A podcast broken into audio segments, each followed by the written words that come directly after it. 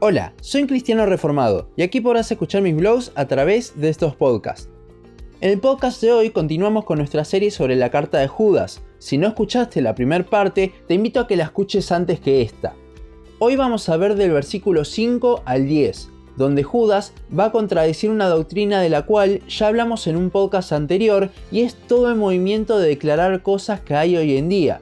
Los versículos dicen, mas quiero recordaros, ya que una vez lo habéis sabido, que el Señor, habiendo salvado al pueblo sacándolo de Egipto, después destruyó a los que no creyeron, y a los ángeles que no guardaron su dignidad, sino que abandonaron su propia morada, los ha guardado bajo oscuridad, en prisiones eternas, para el juicio del gran día, como Soma y Gomorra y las ciudades vecinas, las cuales de la misma manera que aquellos, habiendo fornicado e ido en pos de vicios contra la naturaleza, fueron puestas por ejemplo, sufriendo el castigo del fuego eterno.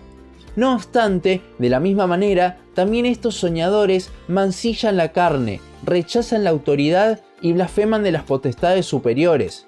Pero cuando el arcángel Miguel contendía con el diablo, disputando con él por el cuerpo de Moisés, no se atrevió a proferir juicio de maldición contra él, sino que dijo, el Señor te reprenda. Pero estos blasfeman de cuantas cosas no conocen, y en las que por naturaleza conocen, se corrompen como animales irracionales.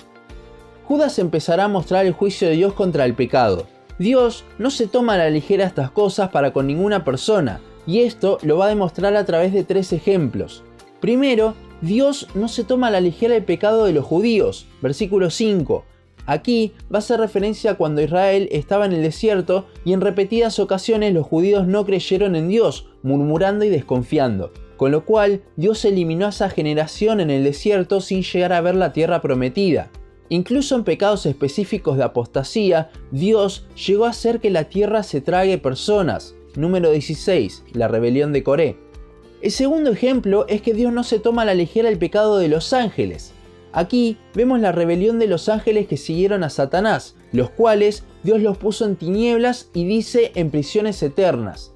Las palabras originales se refieren no tanto a que están en un lugar por toda la eternidad, sino más bien a que están encadenados, esposados, en actitud de presos por toda la eternidad.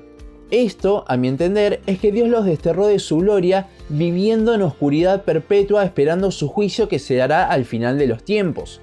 Y luego del juicio seguirán en ese estado de presos, de ángeles caídos, para toda la eternidad en el infierno.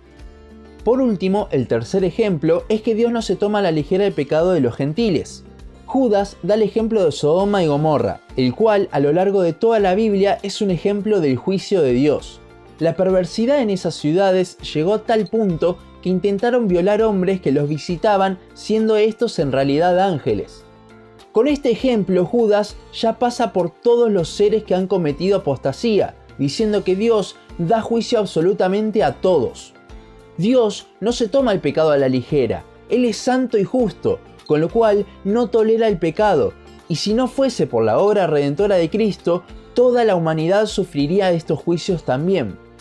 Esto también va en contra de lo que dicen muchos falsos maestros acerca de Dios, no condenando estos el pecado, cuando Dios lo hace en gran manera como podemos ver.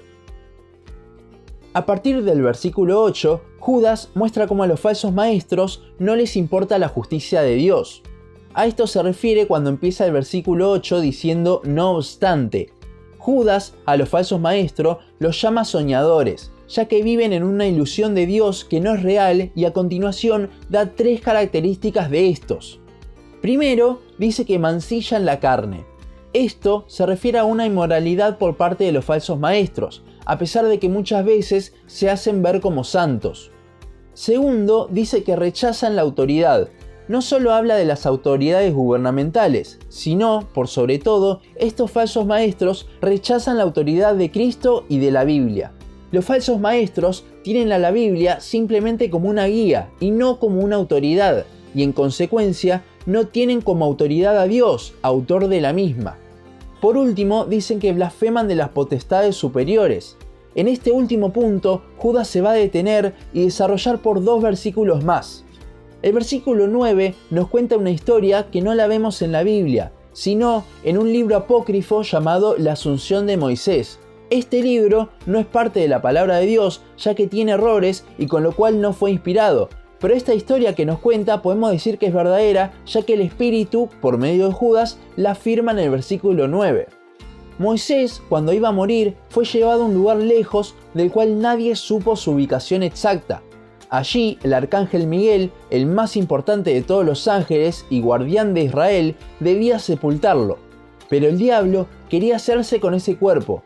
Se cree que probablemente para usarlo como un ídolo para Israel y hacer caer al pueblo en idolatría una vez más.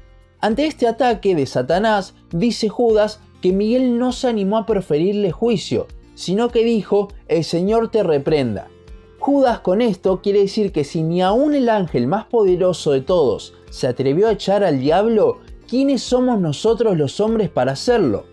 No tenemos autoridad, la autoridad la tiene Dios, Él es el que controla todo. Pedro habla de lo mismo en 2 de Pedro 2, 10 al 11, que dice, Atrevidos y contumaces, no temen decir mal de las potestades superiores, mientras que los ángeles, que son mayores en fuerza y en potencia, no pronuncian juicio de maldición contra ellas delante del Señor. Viendo esto, es ilógico que muchos denominados pastores, desde el púlpito, se pongan a reprender a Satanás y a sus demonios. El Señor es el que lo hace, no nosotros. No podemos declarar cosas sobre las cuales no tenemos ninguna autoridad. Cristo es el que tiene toda autoridad, no nosotros. En el versículo 10 de Judas dice que estos falsos maestros se ponen a hablar como si tuviesen autoridad de cosas que no tienen ni idea. Y para finalizar, dice que las cosas que sí tenemos idea, esto es de las cosas morales, ya que todos aprendemos moralmente qué cosas están bien o mal, aún así de estas cosas pervierten esta moralidad y los llama animales irracionales. En conclusión, Dios es santo y poderoso para hacer el juicio que quiera, pero a los falsos maestros esto no les importa y blasfeman creyéndose alguien cuando en realidad somos polvo y al polvo volveremos, contra lo que conocen y lo que no conocen. Debemos tener cuidado con estas doctrinas y estas personas y a diferencia de los falsos maestros, debemos tener temor de Dios, saber que Él es el que tiene toda autoridad y no nosotros. Hasta aquí nuestro podcast de hoy. Seguinos en Facebook, Instagram, YouTube y Spotify. En todas nos encontrás como un cristiano reformado. También seguinos en uncristianoreformado.blogspot.com para leer el resto de nuestros blogs. Nos vemos en la siguiente ocasión.